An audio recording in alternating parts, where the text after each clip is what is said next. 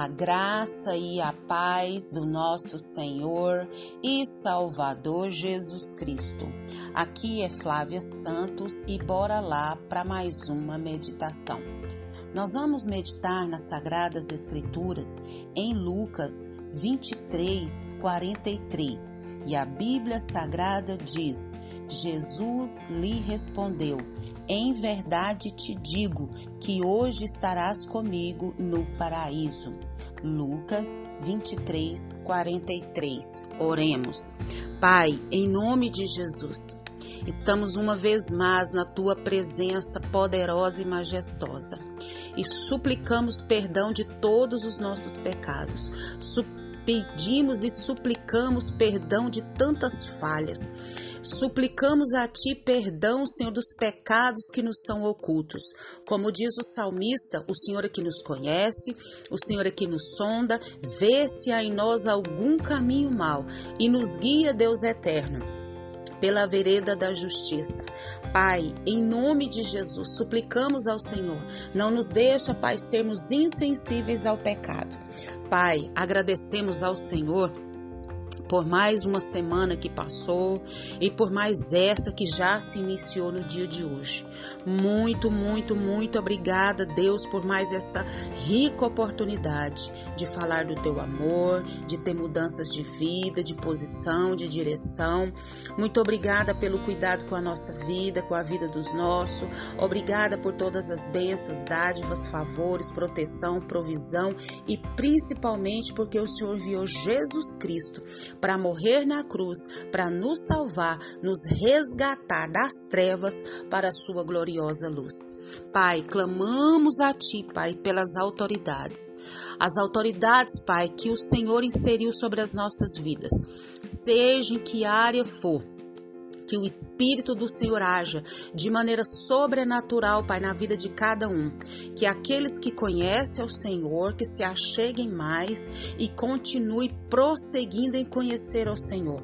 E aqueles que não te conhecem, venham ter um encontro real e que venham cumprir o papel para qual eles foram designados, a qual autoridade que o Senhor deu a eles. Pai, clamamos a Ti, Pai, pela nossa nação brasileira. Clamamos a Ti pelas nossas crianças. Clamamos a Ti, Senhor amado ó Deus eterno, pelos, pelos, no, pelos pais, pelas famílias, pelos jovens. Deus entra com mão forte, toda a estratégia do maligno contra as crianças, os jovens e as famílias caiam por terra em nome de Jesus. Fala conosco, Deus. É o nosso pedido nessa hora, agradecidos no nome de Jesus. Amém nós vamos falar sobre oportunidades.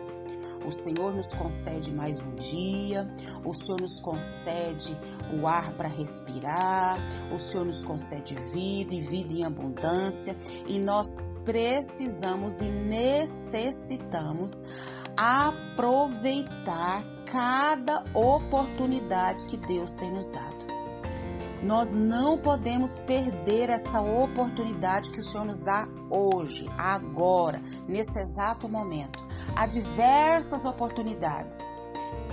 Tem oportunidades que pode até se deixar passar, mas tem algumas que vai fazer diferença para a nossa vida aqui e no porvir. Bora entender.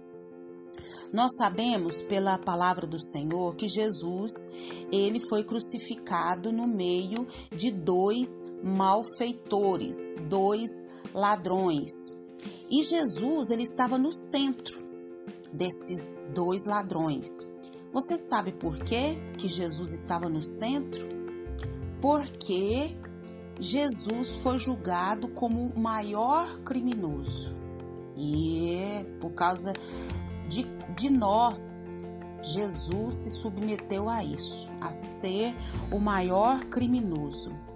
E a verdade, nós sabemos que Jesus, ele está ali no centro daquela cruz do lado da direita e da esquerda daqueles malfeitores, porque a sua cruz divide o que? A história e os homens.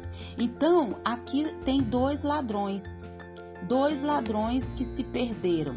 Só que naquele momento, naquela crucificação junto com Jesus, um aproveitou muito bem a sua oportunidade e outro não. Um se arrependeu e o outro permaneceu irredutível. E nós vamos ver qual desses dois aproveitou a oportunidade que estava ali diante dele. Sabemos que o ladrão da esquerda, ele pereceu. Por quê? Porque mesmo ali diante da morte, diante de tudo ali que ele estava vivendo, passando, ele continuou com o coração endurecido, com o coração de dura cerviz, com o coração rebelde. Isso mesmo. E ele perdeu a última oportunidade. E isso, ele rejeitou a Cristo, né? Ao morrer e não reconheceu Jesus como sendo Salvador. Então, esse ladrão, ele é o símbolo das pessoas que vêm, ouvem a palavra de Deus, mas continuam que continuam com o coração endurecido, continuam com o coração rebelde, continuam é, se rebelando contra Deus e achando que são injustiçados. Né? Então nós precisamos olhar para as situações que nos vêm e pedir a Deus que abra a nossa mente, abra o nosso entendimento. A Bíblia diz que o ladrão da direita é, indica que ele era um dos mais violentos. É, na, na palavra grega indica isso. E que matava mesmo para roubar. E ele recebeu a mesma sentença do que estava à esquerda. Mas esse ladrão da direita estava também ali nas mesmas condições. Mas Inicialmente, ele também entrou como ladrão da esquerda, insultando Jesus, mas ele se arrependeu. E o que faz a diferença nas nossas vidas é o arrependimento. E ele foi salvo. Ele é símbolo do que? Dos que se arrependem e recebem de Deus, né, de graça a salvação por intermédio do Senhor Jesus.